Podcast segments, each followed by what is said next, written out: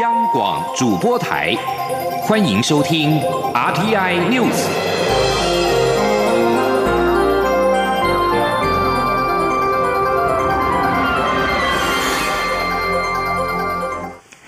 各位好，我是李自立，欢迎收听这一节央广主播台提供给您的 RTI News。中国大陆武汉新型冠状病毒疫情持续的扩散，继香港、泰国、越南都传出了疑似病例之后，日本则在今天也公布了一例确诊案例。台湾卫生福利部疾病管制署日前派遣专家前往中国武汉了解武汉肺炎疫情。专家返国之后，今天首度对外说明武汉的疫情。专家表示，感染个案中的夫妻档，因为案例中的女性没有去过首度爆发。疫情的华南海鲜市场，所以有人传人的可能性很难被推翻。机关署也决定今天提升武汉的旅游疫情建议到第二级警示，呼吁前往武汉民众应该做好防护工作。记者肖兆平的报道。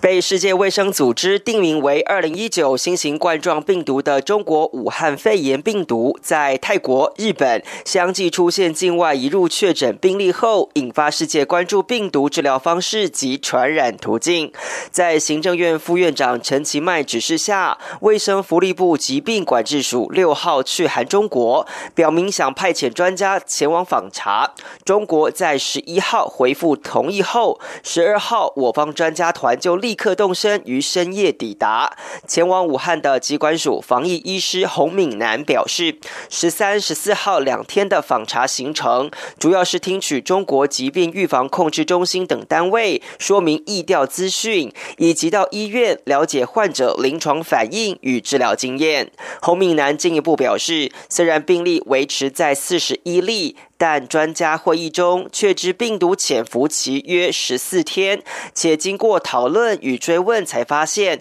病例中有两起家庭群聚，当中一对夫妻档的情况更提高了有限度传染的可能性。他说：“既然是在这个家庭里面，而且老婆也没去市场，所以在这样情况底下，其实在家庭内。”也许发生了人传这样的事情，可能很难完全推翻这个可能性呢。由于病例中有十三起没有市场接触史，洪敏南坦言，他们的感染源还无法证实，所以疾病防治就不能只局限在华南海鲜市场。而在临床治疗上，传染病防治医疗网指挥官庄银清表示，陆方还在厘清标准的治疗方式，但已经知道要减少插管处置。他说：“比较有特异性的治疗，其实还是刚开始，所以真正的这个治疗经验上还不是那么的多。但是他们有比较清楚的来讲，就是说，呃，尽量不要插管，好，就是用高流量的氧气的氧气来取代这个插管，因为插管。”呃，下去以后可能会有比较多的呃气胸或者更多的变化症产生。专家表示，陆方在有了严重急性呼吸道症候群经验后，对这起疫情也很重视。目前除了对密切接触者下达不得离开武汉市的规定外，当局也在武汉扩大感染源的监测。机关署副署长庄仁祥表示，在周边国家相继出现确诊病例后，已经确信武汉肺炎。是有限度的传染力，但在不知道感染源的情况下，机关署决定十六号提升武汉旅游疫情建议到第二级警示，呼吁前往武汉的民众应做好防护工作。中央广播电台记者肖兆平采访报道。日本共同社今天也报道，日本出现首起新型冠状病毒肺炎病例，目前没有其他疑似感染症状的患者。而成田机场作为日本首都圈唯一一座跟中国武汉有定期航班往来的机场，为了应应即将到来的农历春节，大批的中国观光客，持续的强化边境的防疫工作。另外，越南卫生部也表示，传染疾病监控系统十四号在中部岘港国际机场首度发现两个武汉肺炎的疑似病例，两人来自中国武汉市，而患者已经隔离观察治疗，并且采样送检中。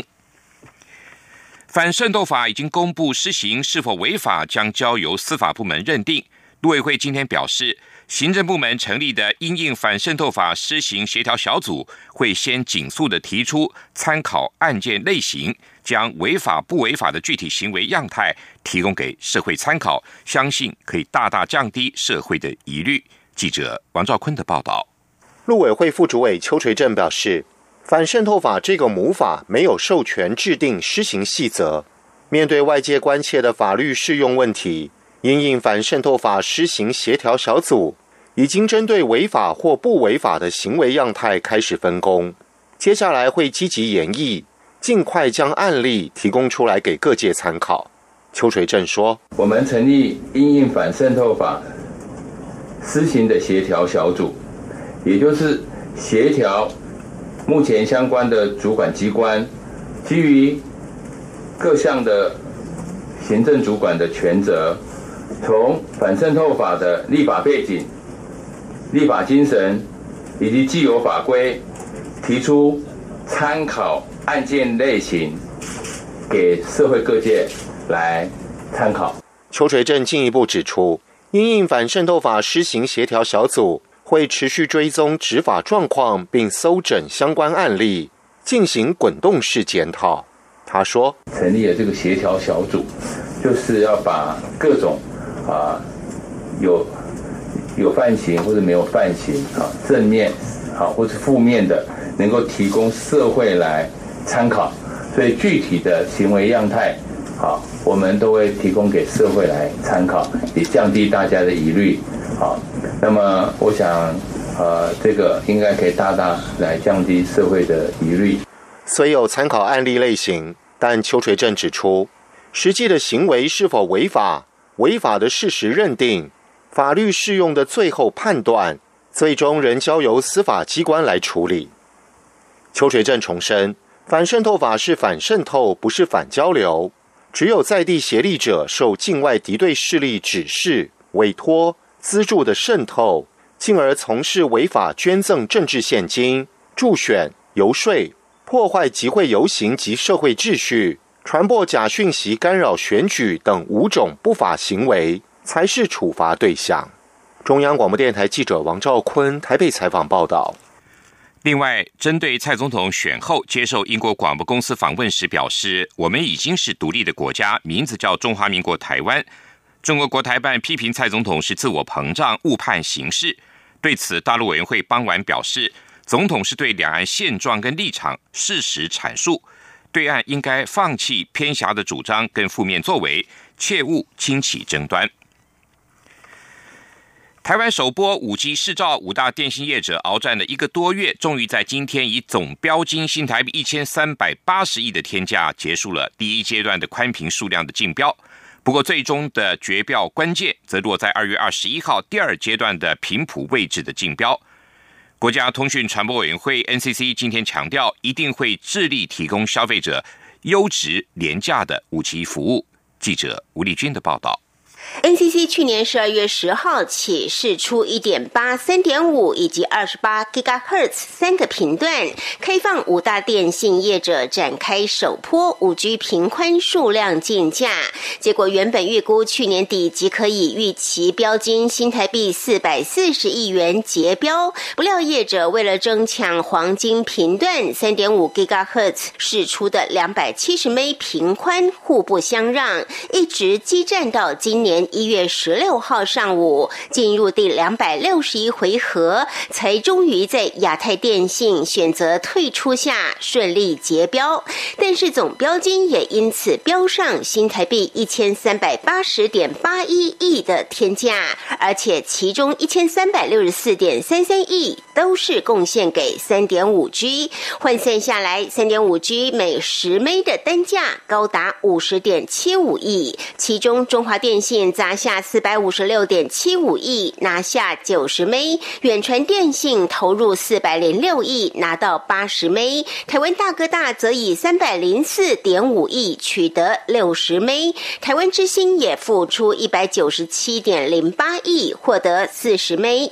另外，二十八 G 是出的两千五百枚平宽，则以十六点四八亿标出一千六百枚，平均每一百枚单价是一点零三亿，分别由中华电标下六百枚，远传和亚太双双取得四百枚，台哥大拿到两百枚，台湾之星则未投标。至于一点八 G 试出的二十枚平宽，则一路挂零，无人问津。面对年后第二阶段的频谱位置竞价，是否再度垫高竞标金额，影响消费力？NCC 代理主委陈耀祥则是强调，无论最后标金有多高，NCC 一定会致力提供直优价廉的五 G 服务。他说：“那至于标金过高会不会影响到消费者权益，请大家不用担心，我们会继续延续四 G 直优价廉的精神。”在五 G 的时代呢，督促业者提供消费者品质好、用得起的服务。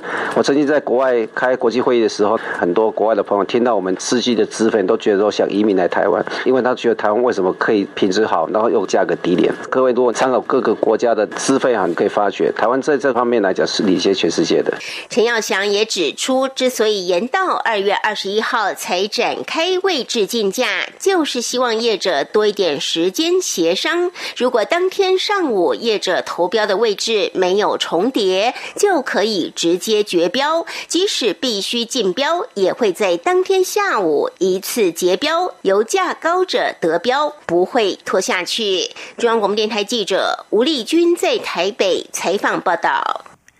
蔡英文总统再次连任，瘦肉精美猪进口议题再次受到关注。农委会主委陈吉仲今天受访表示，至今都没有变化。倒是世界动物卫生组织如果能在五月宣布台湾为口蹄疫非疫区，台湾猪肉就可以出口。记者陈林信宏的报道。蔡英文总统顺利连任，台湾是否让瘦肉精美猪进口再度成为话题？农委会主委陈吉仲十六号受访谈及问题时，只简单表示，美猪美牛一直是台美之间的贸易议题，且从二零一六年至今都没有任何变化。他话锋一转，强调如果世界动物卫生组织 OIE 能在五月宣布台湾为口蹄疫非疫区，台湾猪肉就可以出口，且第一个出口国家将会是新加坡。陈吉仲说：“导致我们的猪肉可以开始出口。我们不要思考说其他国家的猪肉进口，我们是可以。今年五月只要 OIE 宣布台湾为口蹄疫会议区，我们第一个可能出口的国家会是新加坡。那我们程序已经跟新加坡政府在申请，相关的通路业者也签好了合约，我们就在等五月我们的猪肉可以出口。”未来台湾猪肉如果能够出口，是否会提高台湾国内猪农养殖的意愿？陈吉中认为，绝不能因为出口而让养猪户大幅增加。毕竟养猪的数量和国内价格息息相关。维持五百五十五万头的在养量，以及全年供应八百五十万头屠宰量，是最稳定的情况。陈吉仲说。因为未来的国内猪价可能会因为中国的会做猪瘟，它的需求增加，而在整个国际市场的价格稍微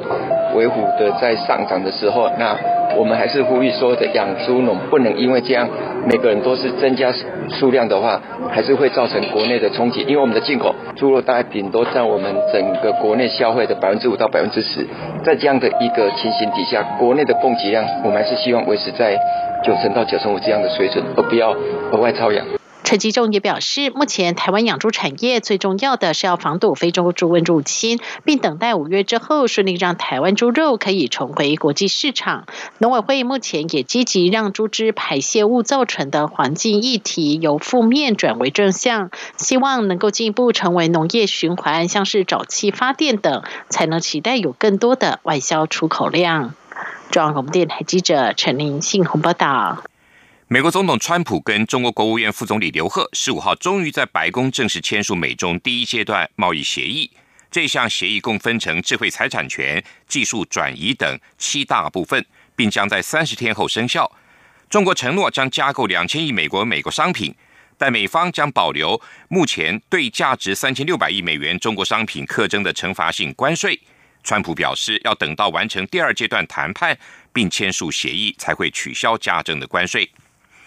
美中签署第一阶段协议之后，经济部长沈荣金今天指出，降低全球经济发展的不确定因素，全球经济渴望逐渐回温，短期对台湾的出口应该会有所帮助。不过，国发会主委陈美玲也指出，美中的科技角力仍然持续，由于科技战的部分将对我国出口产品产生较大的影响，政府仍然会持续的关注，严拟应应对策。这里是中央广播电台台湾之音。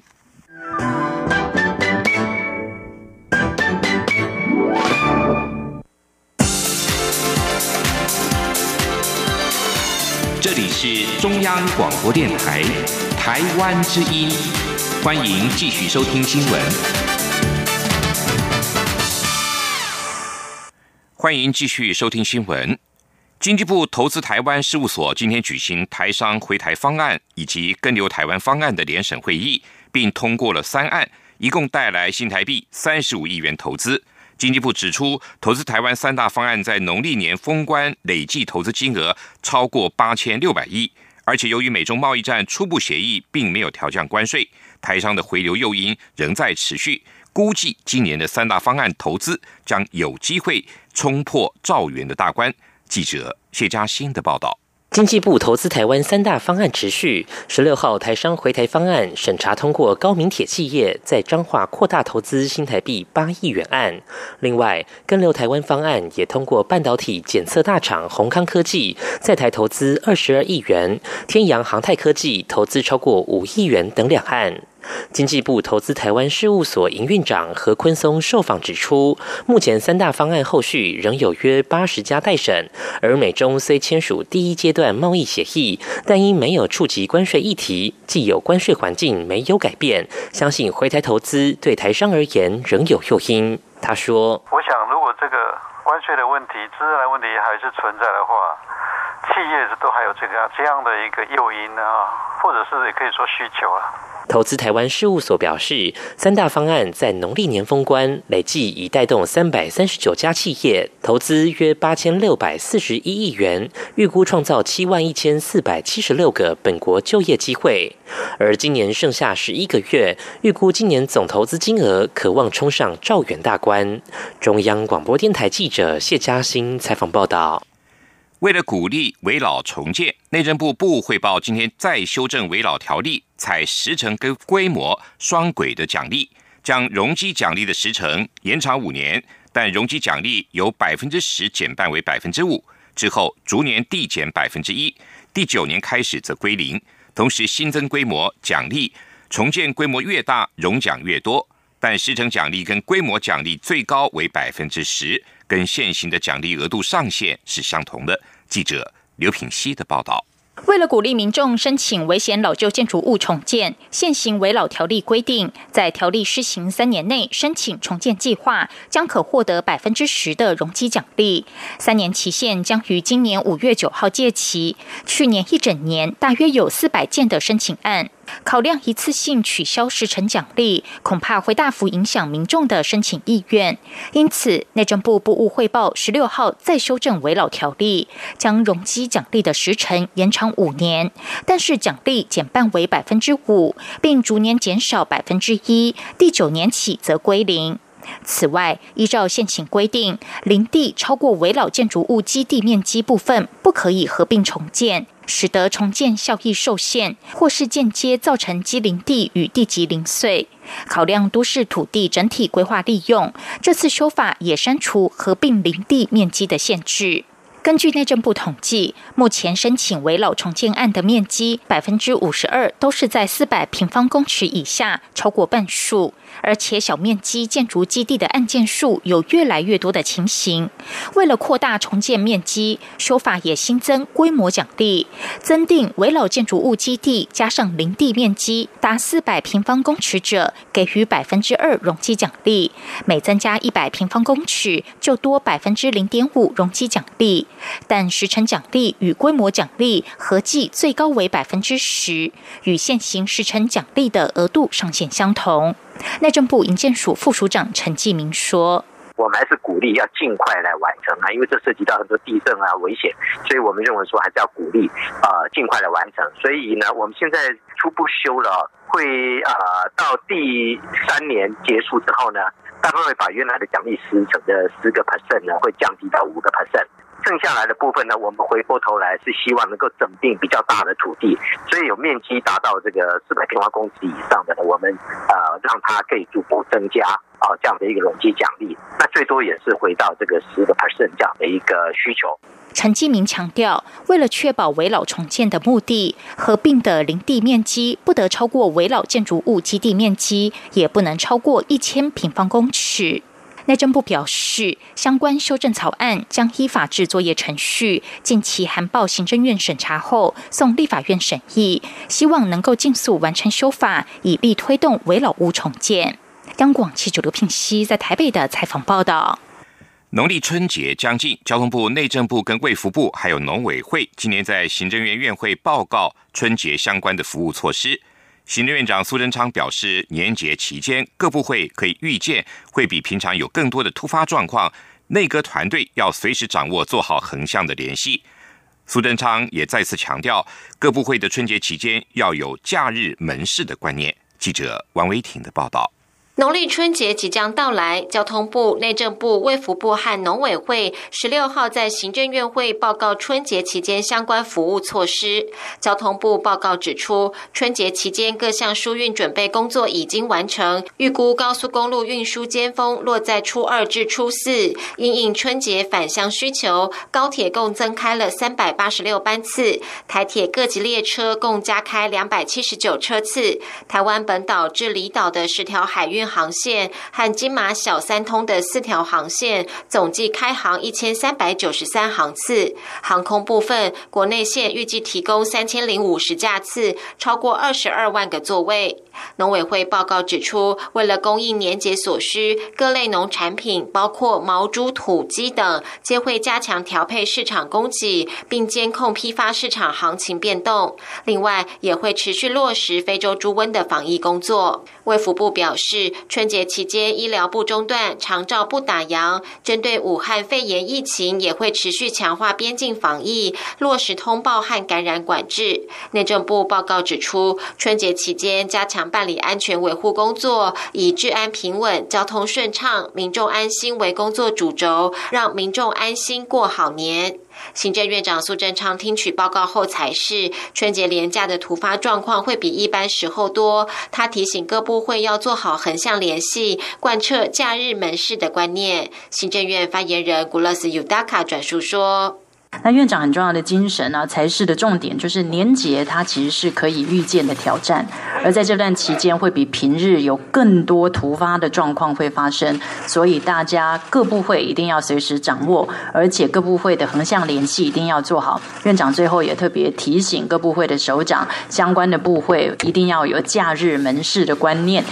苏奎要求各单位持续把关非洲猪瘟防疫工作，不仅春节不打烊，更要做到滴水不漏。针对中国武汉肺炎，苏奎也指示卫福部加强疫情监控，防范可能的疫情传播。苏贞昌也表示，各基础设施的安全维护，如治安、道安和能源、水资源、通讯传播、交通、金融等相关权责部会都应加强办理。苏奎也提醒环保署督管各县市环。保局对各风景区可预见游客增加后所产生的垃圾清运做好准备，给国人愉快温馨的年假。中央广播电台记者王威婷采访报道。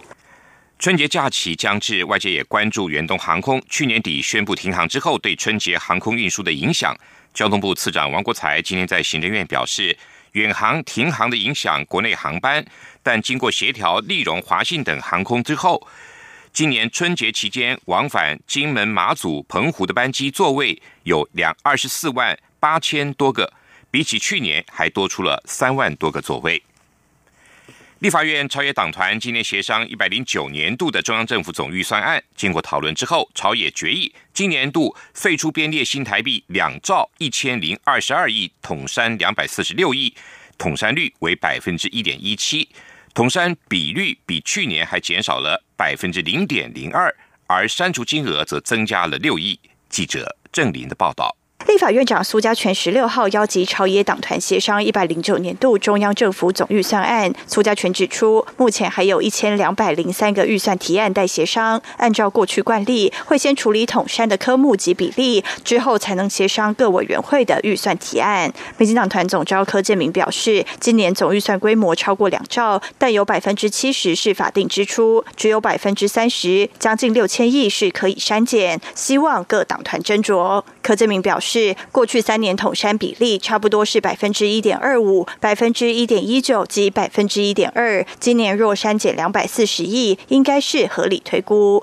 国民党团总召曾明宗则表示，党团对通山科目中的大陆地区旅费及政令宣导经费有意见，因目前两岸交流停滞，大陆地区旅费仅删除百分之三十太少。另外，选举已经结束，政令宣导经费可以大幅删减。曾明宗主张删减金额不可低于过。去三年比率比较去年百分之一点一九。不过，民进党团干事长管碧玲指出，政令宣导经费包括防疫、犯罪防治、反毒等，要小心处理。经过朝野协商后，苏家全才是统删两百四十六亿，统删率百分之一点一七。其中，大陆地区旅费删减百分之四十，政令宣导费删减百分之十五。我们这边大概调整的有两项啊，两个科目。第一。大陆地区旅会啊，它啊增加百分之十就是四十。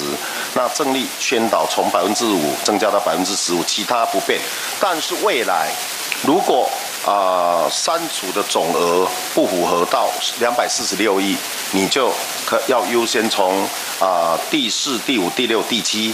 这四个科目，就是刚才郑委跟柯委都别提到啊，这边来做一些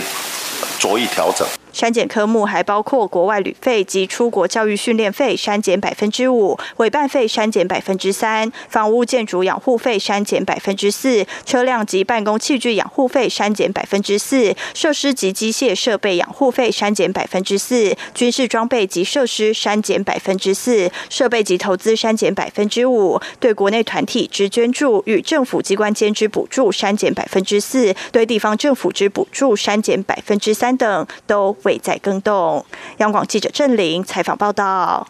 继续进行今天的前进新南向。前进新南向。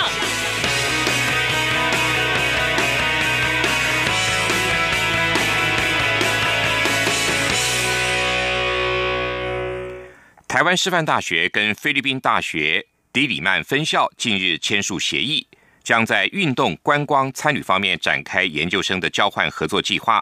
菲律宾大学系统是菲律宾顶尖大学，除了旗舰校区迪里曼分校之外，还有马尼拉、明达纳俄、宿务等多所分校。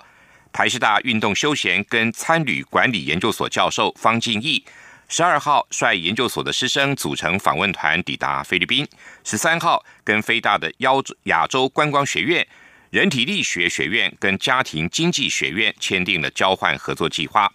方金义表示，菲律宾是英语教学国家，国际化的程度高。透过交换计划，台师大研究生可以到菲律宾学习专业，并且拓展眼界。台师大则有国语教学中心，非国学生来台湾修习专业之余，可以学华文，并体验中华文化，也希望增进他们对台师大的了解。进一步的吸引优秀学生来台深造。政府推动西南向政策，促进与东南亚国家的合作交流。行政院官员表示，今年希望在过去所累积的基础上，进一步的推动大型的合作案。医疗产业输出则是重点之一，包括医院管理系统、医疗辅具等。蔡英文总统力推西南向政策，期盼促进台湾和东南亚等国家的交流与合作。行政院经贸谈判办公室先前就指出，西南向政策推动以来，在医疗、农业、观光、科技跟文化等方面，深化跟伙伴国的实质关系。其中，国际医疗服务方面，截至到去年六月底，西南向国家病患来台就医的人数大约是六万七千人次，占了全部国际医疗病患的百分之三十七点九。行政院官员受访时还表示，未来将会持续的推动西南向政策，在过去累积的基础上，希望做几个大案，医疗产业就是重点之一。他举例，医院管理是台湾的强项，台湾可以协助东南亚国家建立智慧化的医疗管理系统，包括挂号、看诊、领药等就医的流程。除了医院管理的系统之外，行政院官员还表示，未来也希望进一步的推动医疗辅具出口到东南亚国家，以及西南向国家的病患后送到台湾来就医。以上这一节 RTI News 由李自力编辑播报，谢谢收听，这里是中央广播电台台湾之音。